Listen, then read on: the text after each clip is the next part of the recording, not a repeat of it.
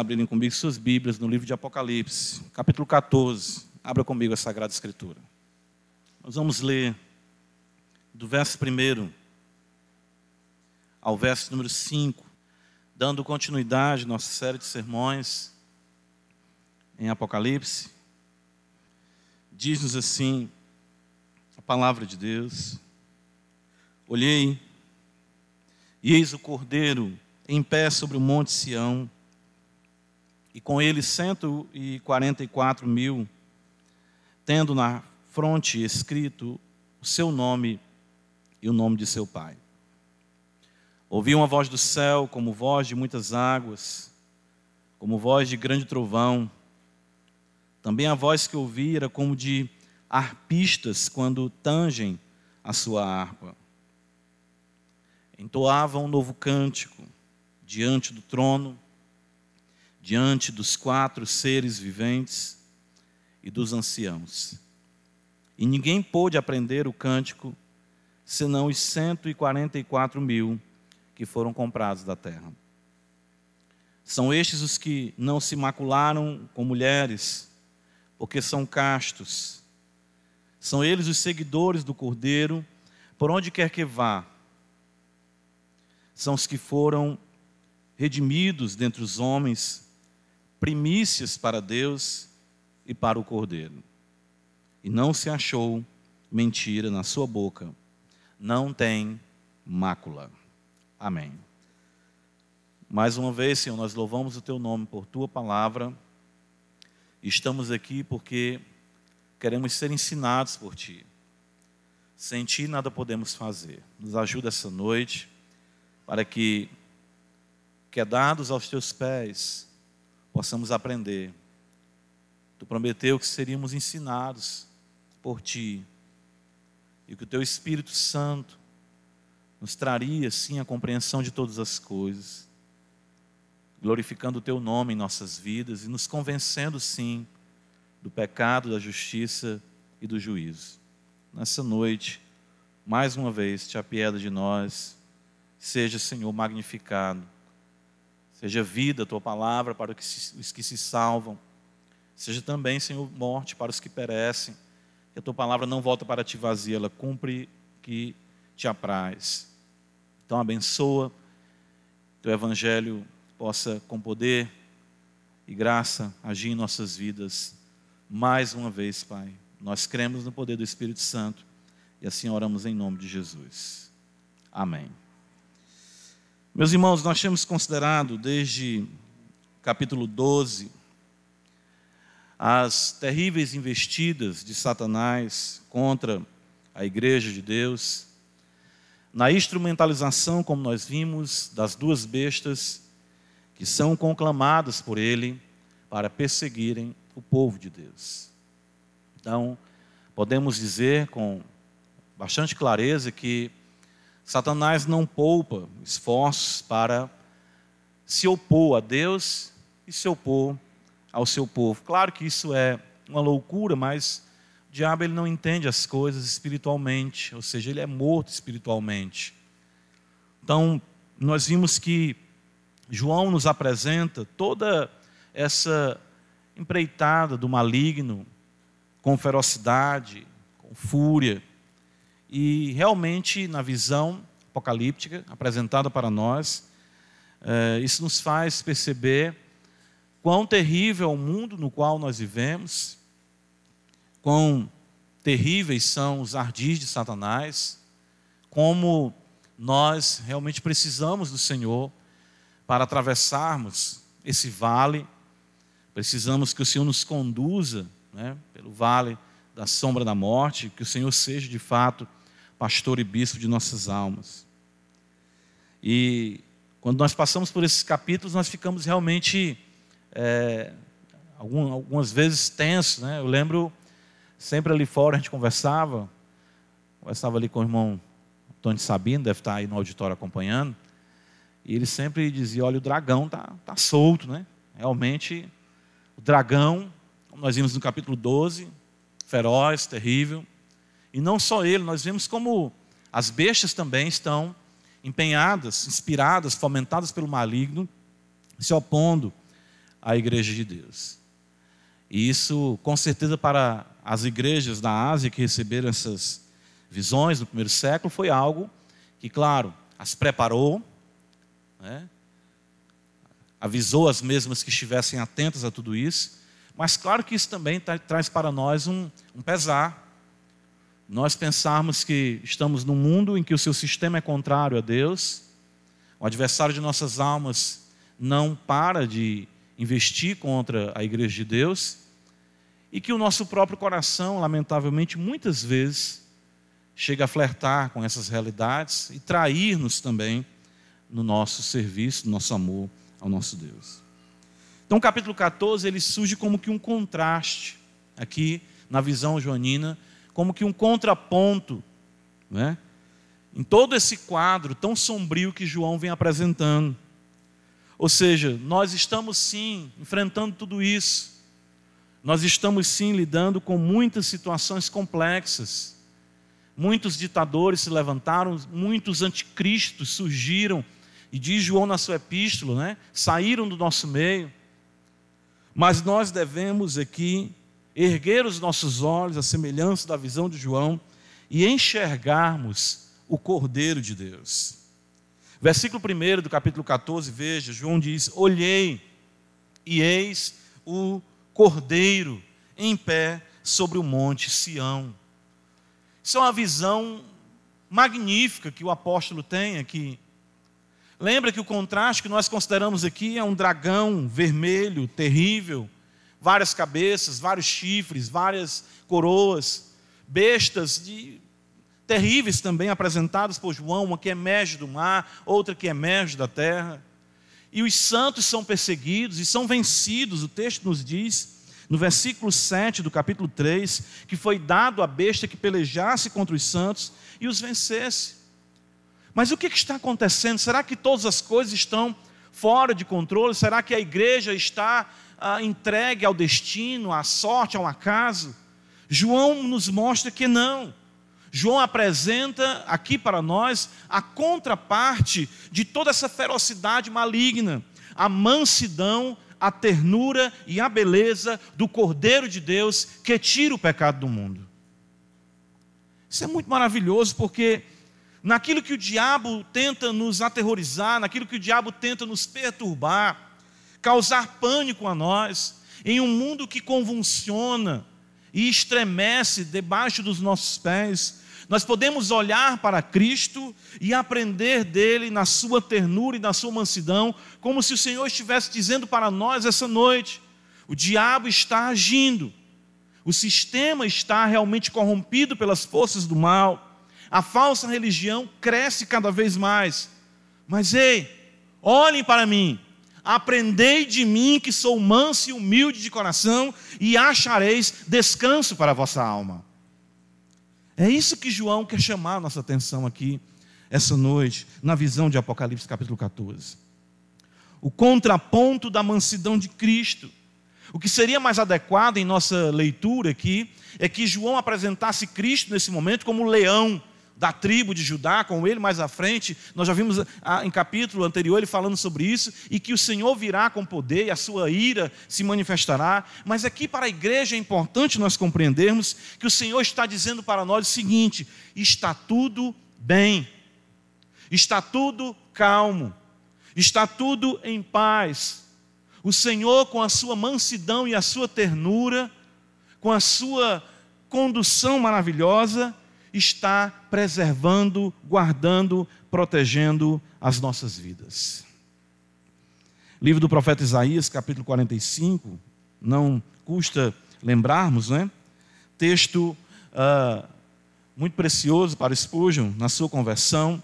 E é esse o movimento que nós temos que fazer aqui: olhar para o Senhor.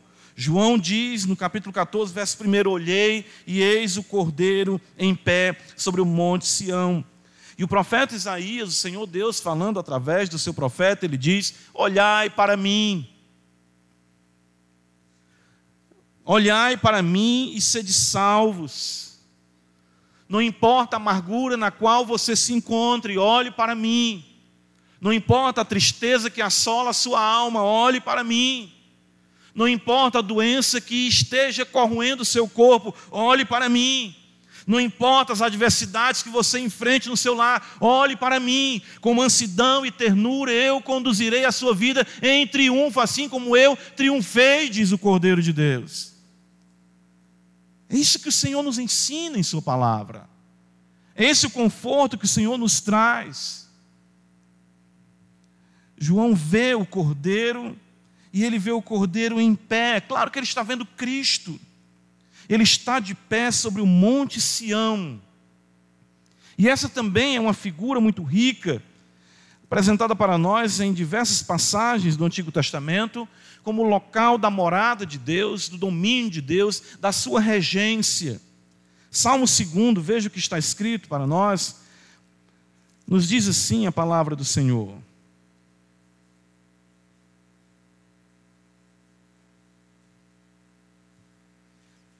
É exatamente o capítulo 12 e 13 que nós podemos considerar acontecendo nos versículos anteriores ao versículo 6. Olha o que está escrito aqui: Por que se enfurecem os gentios?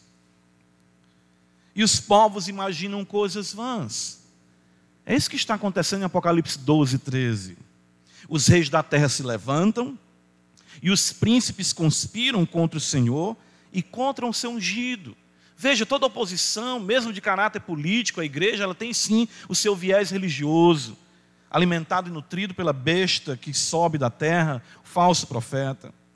E o que eles dizem? Rompamos os seus laços, sacudamos de nós as suas algemas.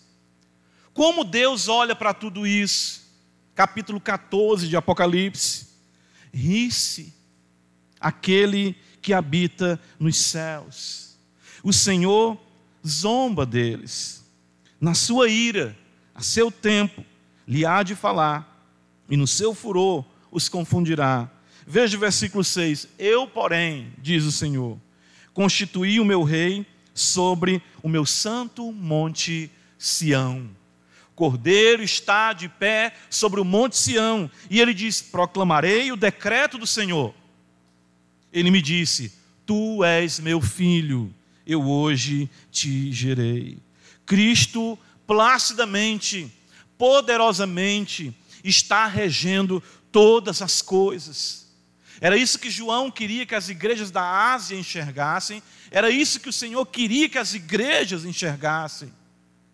Mesmo estando sob perseguição intensa do Império Romano, Muitas igrejas padeceriam muito, como nós vimos, a própria igreja de Esmirna iria passar intensa aflição, sendo já extremamente pobre. E as demais igrejas ali na Ásia Menor, a visão do cordeiro de pé sobre o monte Sião, regendo todas as coisas, é onde devemos ter o nosso arrimo, a nossa confiança, a nossa segurança. Aos Hebreus, capítulo 12, o autor sagrado também evoca essa visão do Senhor no Monte Sião e de nós, como seu povo, juntamente ali com ele. Hebreus capítulo 12, veja o que está escrito no versículo de número 22. Hebreus 12, 22. Mas tende chegado ao Monte Sião e a cidade do Deus vivo, a Jerusalém celestial, e a incontáveis hostes de anjos, e a universal assembleia, e igreja dos primogênitos arrolados dos céus, e a Deus, o juiz de todos, e aos espíritos dos justos aperfeiçoados, e a Jesus, o mediador da nova aliança, e ao sangue da aspersão, que falam coisas superiores, superiores ao que fala o próprio Abel. Então percebam, irmãos, aqui, o que João está apresentando para nós, na sua aquarela apocalíptica, no que Deus revela a ele, né, é essa doutrina.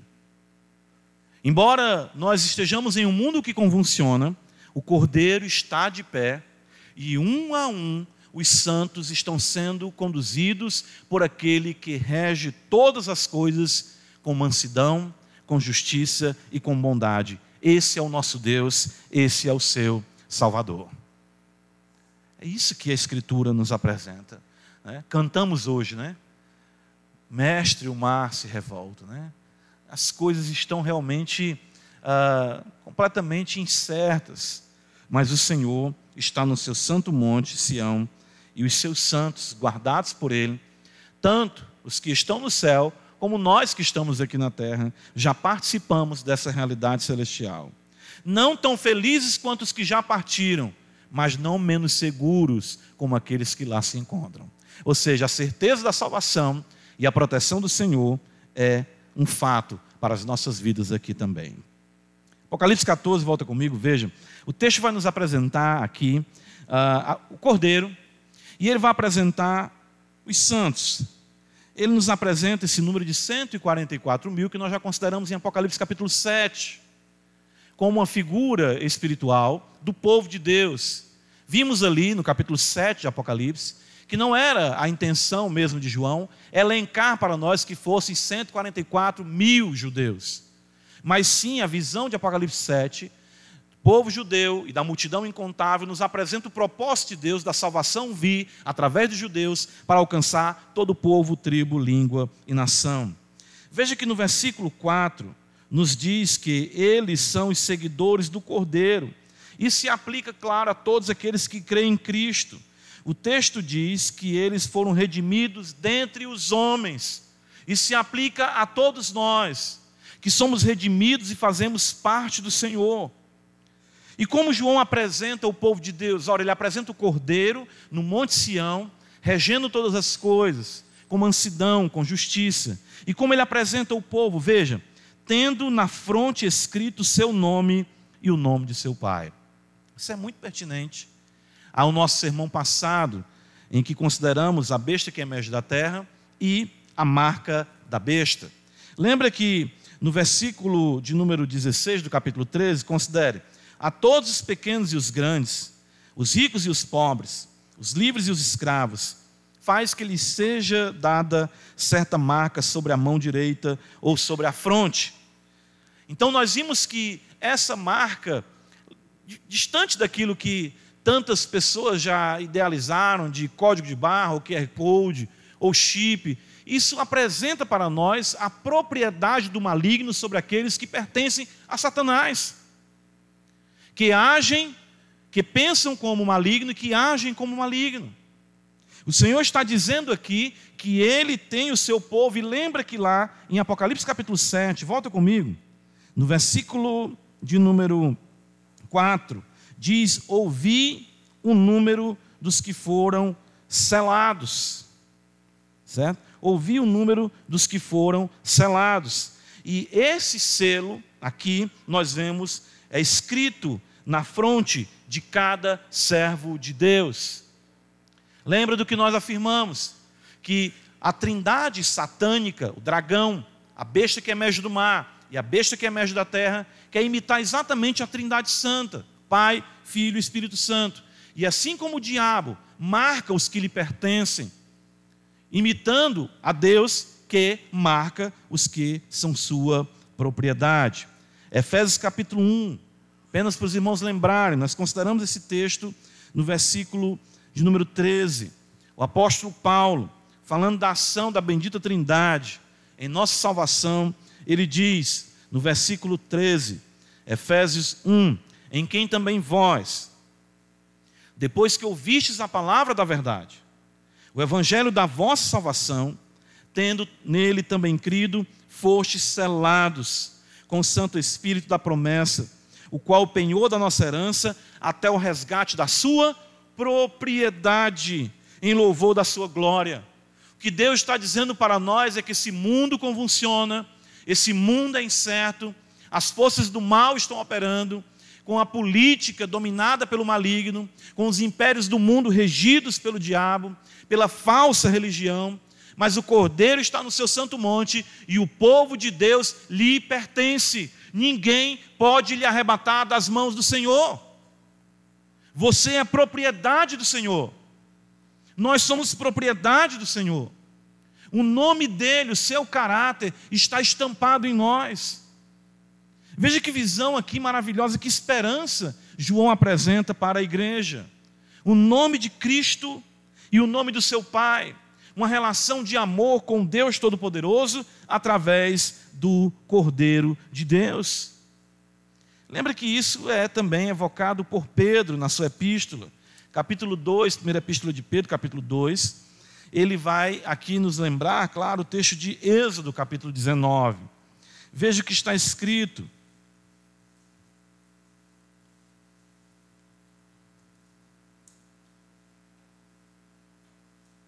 1 Pedro 2, verso 9, ele vai dizer: Vós, porém, sois a raça eleita, o sacerdócio real, nação santa, povo de propriedade exclusiva de Deus.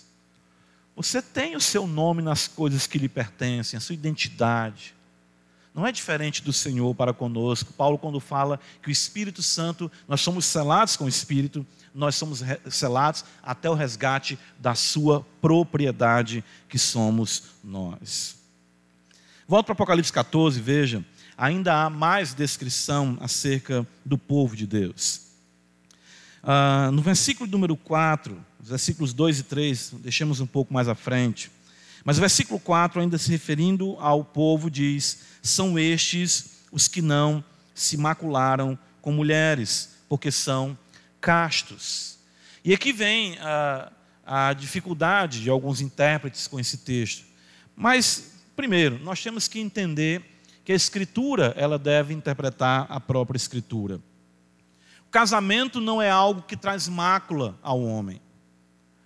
Hebreus capítulo 13 vai dizer para nós, os irmãos conhecem o texto, no versículo de número 5, aliás, versículo 4, digno de honra entre todos seja um matrimônio, bem como leite sem mácula. Então, o matrimônio, a relação de um homem com a mulher no matrimônio, jamais é sinônimo de impureza. E claro que o propósito aqui não é nos apresentar apenas salvos homens, mas sim destacar para nós a espiritualidade a pureza espiritual. Essa é uma linguagem utilizada tanto no Antigo como no Novo Testamento. João não vê problema de utilizá-la aqui. Como Deus apresenta o comportamento do povo de Israel quando ele se envolve com outros deuses, como um adultério, como uma impureza sexual. Assim como um homem ele comete perfídia, um cônjuge ao trair, assim também nós cometemos perfídia quando não vivemos as nossas vidas de modo agradável ao Senhor. Por essa razão, você vai observar em Tiago capítulo 4, ele dizer adúlteros e adúlteras, ou algumas versões falam infiéis. Uma linguagem com conotação sexual, porque destaca a nossa intimidade com Deus, e aquilo que mais reflete a nossa intimidade com Deus, o relacionamento humano mais próximo, é o relacionamento entre um homem e uma mulher. Veja 1 Coríntios capítulo 6, essa linguagem é utilizada por Paulo. No versículo de número 15, o apóstolo Paulo diz assim para nós: Veja, não sabeis que os vossos corpos são membros de Cristo? E eu, porventura, tomaria os membros de Cristo e os faria membros de meretriz? Absolutamente não. Ou não sabeis que o homem que se une à prostituta forma um só corpo com ela? Porque, como se disse, eram os dois uma só carne. Mas aquele que se une ao Senhor é um espírito com ele. Fugir da impureza. Qualquer outro pecado que uma pessoa cometer é fora do corpo, mas aquele que pratica a imoralidade peca contra o próprio corpo. Acaso não sabeis que o vosso corpo é santuário do Espírito Santo, que está em vós, o qual tendes da parte de Deus, e que não sois de vós mesmos, porque fostes comprados por preço. Agora, pois, glorificai a Deus no vosso corpo. Veja essa linguagem em que Deus demanda fidelidade. Quando nós pecamos, isso é sinônimo de adultério espiritual. Nós traímos a Deus. Por isso, essa linguagem em Apocalipse, que eles não se contaminaram, ou seja, eles não se deixaram levar por pecados por condutas que ofendessem ao Senhor. O povo de Deus assim vive. 2 Coríntios capítulo 11, veja o que, é que o apóstolo Paulo mais uma vez fala essa, nessa linguagem tão importante. Ele diz, Versículo 2, 2 Coríntios 11, 2. Porque zelo por vós com zelo de Deus, visto que vos tenho preparado para vos apresentar como quê? Virgem. E isso se aplica tanto aos homens como mulheres. A igreja, eu quero apresentar vocês como virgem, ou seja, castos, ou seja, como nós vemos ali em Apocalipse 14, agora. Uma multidão de pessoas puras, uma igreja virgem, sem ser contaminada, com uma só esposa. Há um só esposo que é Cristo.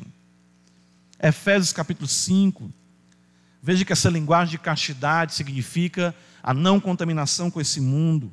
Paulo vai falar acerca da igreja e isso na relação conjugal. Versículo 26, o apóstolo Paulo diz: Para que a santificasse, ou seja, a igreja, tendo-a purificado por meio da lavagem de água pela palavra, para apresentar a si mesmo igreja gloriosa, sem mácula, nem ruga, nem coisa semelhante, porém santa e sem defeito. É isso que nós observamos aqui no texto de Apocalipse, capítulo 14, no versículo 4.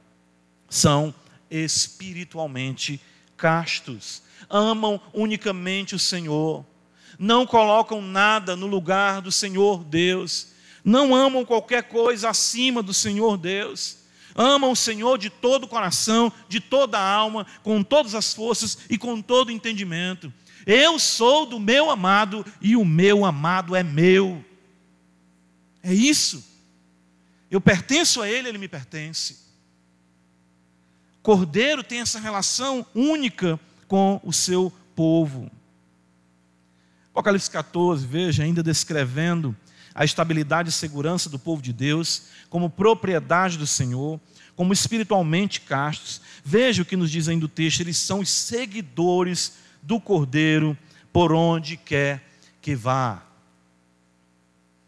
Que beleza isso, não é?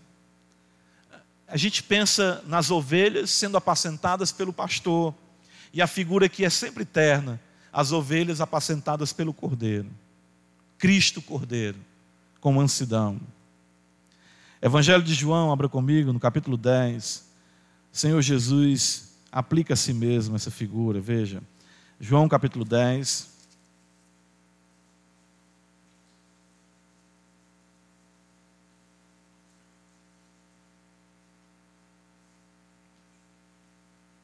Olha o que está escrito. Versículo 27. As minhas ovelhas ouvem a minha voz. Eu as conheço. E elas, o que está escrito aí? Me seguem. Para onde vai? Para onde o Senhor Jesus for, eu irei. Aonde Ele me levar, eu irei.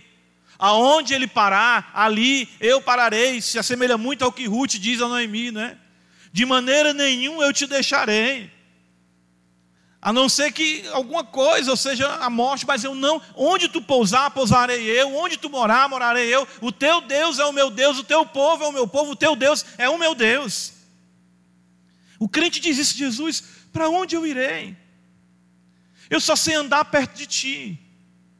Mesmo quando o discurso está duro, mesmo quando a vida está difícil, mesmo quando as aflições se intensificam, eu não posso sair de perto de ti. Guia-me pelas veredas da justiça por amor do teu nome. Os servos de Deus sempre estão perguntando: o que é Jesus? Para onde eu devo ir, Jesus? Devo falar ou não falar, Senhor? Converso ou não converso? Como ou não como isso? Bebo ou não bebo isso? O que é que te agrada? Onde tu estiver, eu estarei.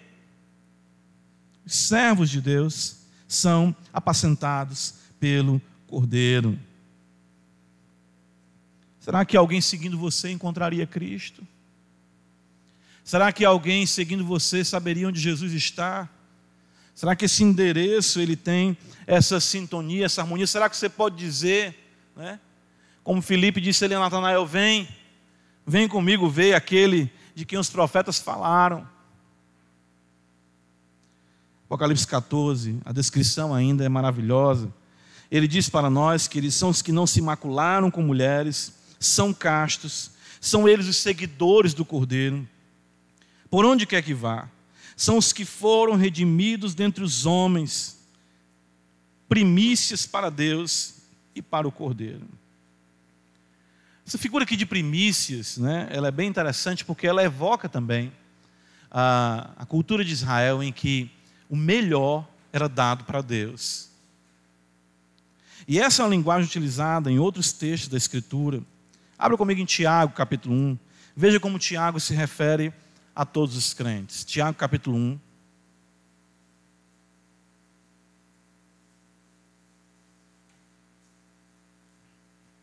Tiago, capítulo 1. Versículo de número 18.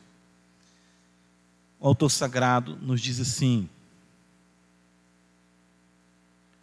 Pois, segundo o seu querer, ele nos gerou pela palavra da verdade, para que fôssemos como que o que está escrito? Como primícias das suas criaturas. É exatamente isso. Ou seja, o melhor, nossa vida como tributo a Deus, como oferecimento a Deus, primícias porque o Senhor é digno de que nossas vidas sejam apresentadas a Ele como sacrifício vivo, santo e agradável ao nosso Deus, que é o nosso culto racional. É por isso que a Escritura diz isso. Por isso que João vê dessa forma. Apocalipse 14, ainda, veja o versículo 5, ele diz que não se achou mentira na sua boca, não tem mácula.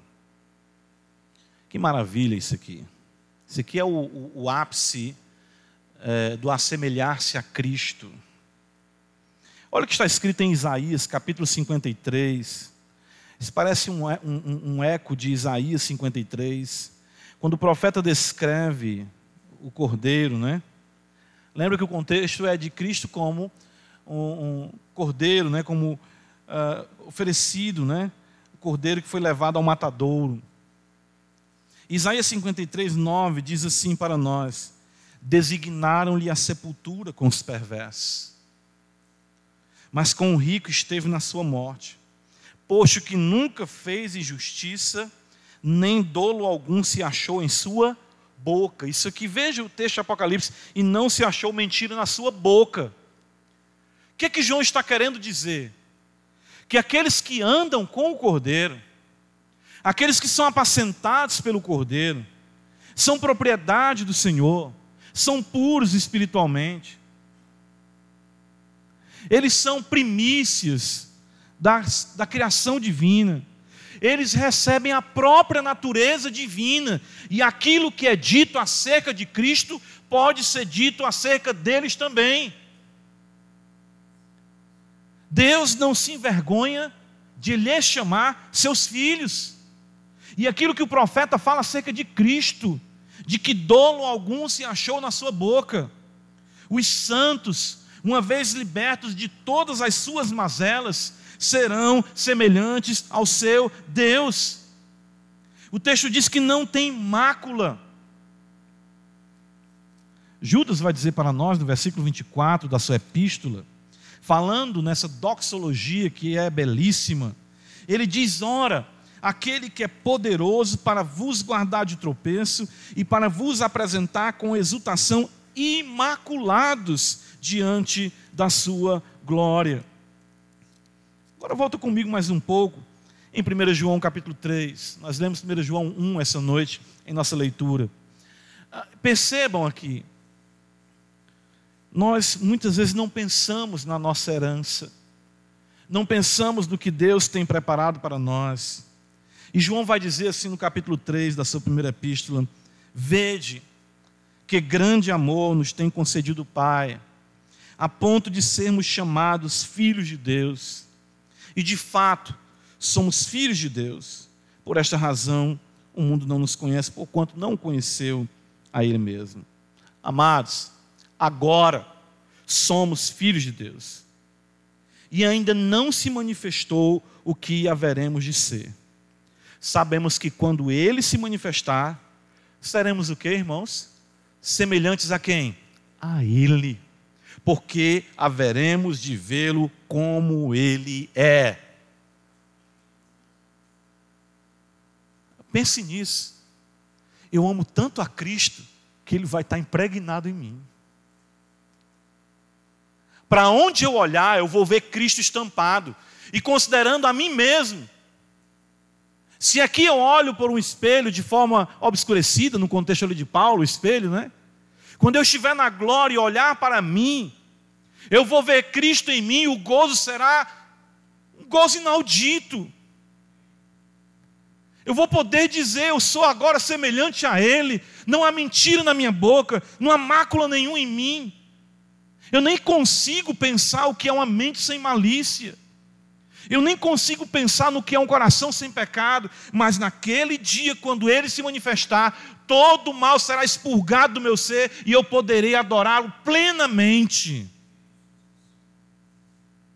Que beleza isso, irmãos. Às vezes eu fico em casa pensando como é não pecar. Como é, meu Deus, não ter essas tristezas, essas angústias, esses males que assolam nossa alma. Meu Deus, o texto diz que não se achou mentira na sua boca, não tem mácula.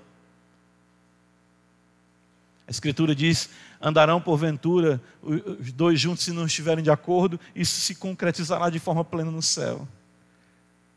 Eu do lado de Cristo, Cristo do meu lado, e eu não vou errar o compasso, porque eu terei a natureza dele, assim como ele é, eu serei também e isso me trará alegria, gozo, glória, louvor ao nome daquele que vive. E é exatamente isso que nós observamos. Vejam, o versículo 2, o versículo 4, 3, ah, é, apresenta para nós o resultado disso. Uma vez que eu olho para esse mundo assolado por bestas e pelo dragão, e eu contemplo o Senhor no seu santo monte, contemplo com a sua mansidão Ele reinando em minha vida, me trazendo segurança, dizendo que eu sou seu, dizendo que cada dia mais Ele me purifique, eu não vou traí-lo, eu vou amá-lo, não cometerei perfídia, mas sim Ele será um amado da minha alma, conduzido por Ele para todos os lugares, como que primícias da sua criatura, caminho para uma conformidade com o seu ser. O que é que isso vai redundar? Versículo 2: Ouvi uma voz do céu, como voz de muitas águas, como voz de grande trovão, também a voz que vi, também a voz que ouvi, era como de arpistas quando tangem a sua harpa. A singularidade do gozo dos santos, expresso de forma única, com poder e com harmonia. A beleza aqui que João nos apresenta é realmente um estrondo. Imagine aqui, o texto fala para nós, muitas águas. Quem já esteve perto aí dessas, dessas cachoeiras, desse, uh, desses rompantes, dessas barragens de água, conhece o barulho não é, do que é o irromper de muitas águas. Ah, um grande trovão. Né? Quem não, não se esconde muito, eu acho muito belo. Né? O que eu, eu lembro de Spurgeon que ele dizia que era o que mais lembrava ele da voz de Deus, os trovões, né? as tempestades. Isso, mas muitos irmãos e irmãs que o digam se apavoram com o trovão. Mas aqui está dizendo que o nosso cântico, o cântico dos remidos, será como voz de muitas águas, como voz de trovão, mas ao mesmo tempo será doce e harmoniosa a melodia como que procede dos que tangem harpas. Que beleza, não é? Como é só mesmo na glória nós podemos ver o conciliar dessas duas, dessas duas realidades, o estrondo de um louvor perfeitamente harmonizado. E o que é que nós observamos no versículo 3? Eles entoavam novo cântico diante do trono, diante dos quatro seres viventes e diante dos anciãos. Irmão, isso aqui é muito maravilhoso porque isso nos remete a, a grande assistência, vamos dizer assim, a grande audiência, melhor dizendo, do mundo angelical para com o que está sendo feito em nossas vidas. O autor aos Hebreus diz que o Senhor não socorre a anjos, mas socorre a descendência de Abraão. E o texto de Pedro, no capítulo 1, os irmãos conhecem bem esse texto.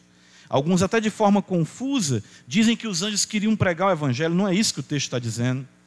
Mas o texto diz para nós, em 1 Pedro capítulo 1, versículo 12, que falando acerca dos profetas aqui, a eles foi revelado, aos profetas que profetizaram acerca de Cristo, que não para si mesmos, mas para vós outros ministravam as coisas que agora vos foram anunciadas, por aqueles que, pelo Espírito Santo, enviado do céu, vos pregaram o Evangelho.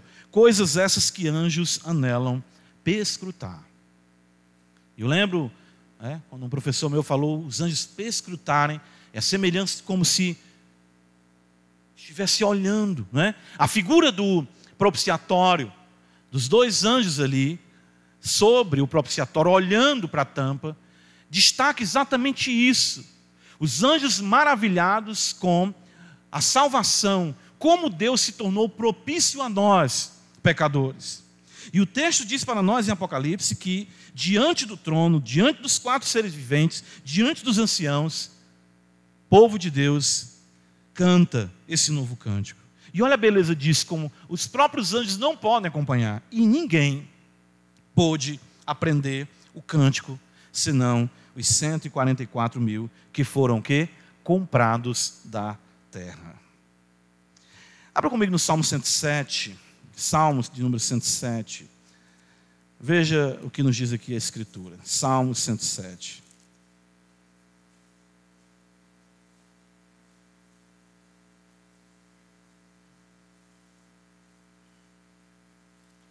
Salmo 107, a partir do verso 1, está escrito: Rendei graças ao Senhor, porque Ele é bom e a sua misericórdia dura para sempre.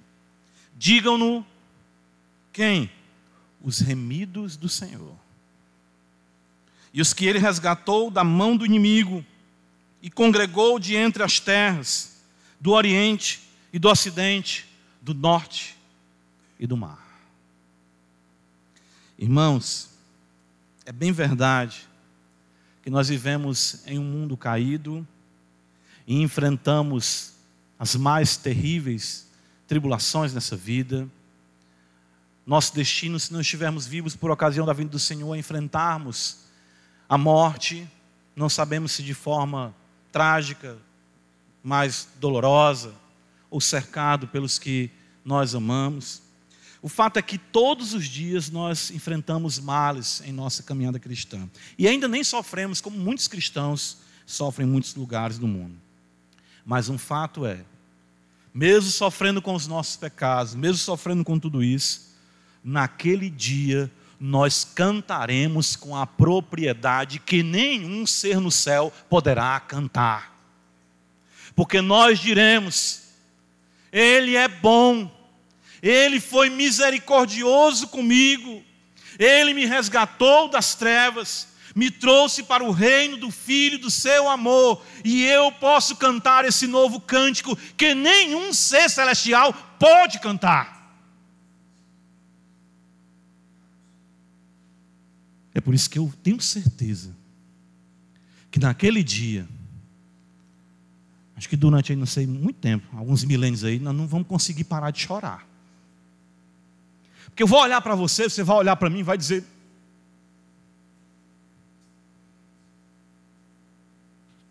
Meu Deus. Deu passar pelo pastor Cleide aqui do lado, pastor. Passa por outro aqui do lado, meu Deus. É eu creio demais nisso. Nós iremos lembrar nós iremos cantar esse cântico, porque o Senhor nos redimiu da terra, Ele nos comprou da terra, e toda essa história de dor servirá para compor as notas da mais bela melodia que nós cantaremos na presença de Deus. Eu fico pensando, né?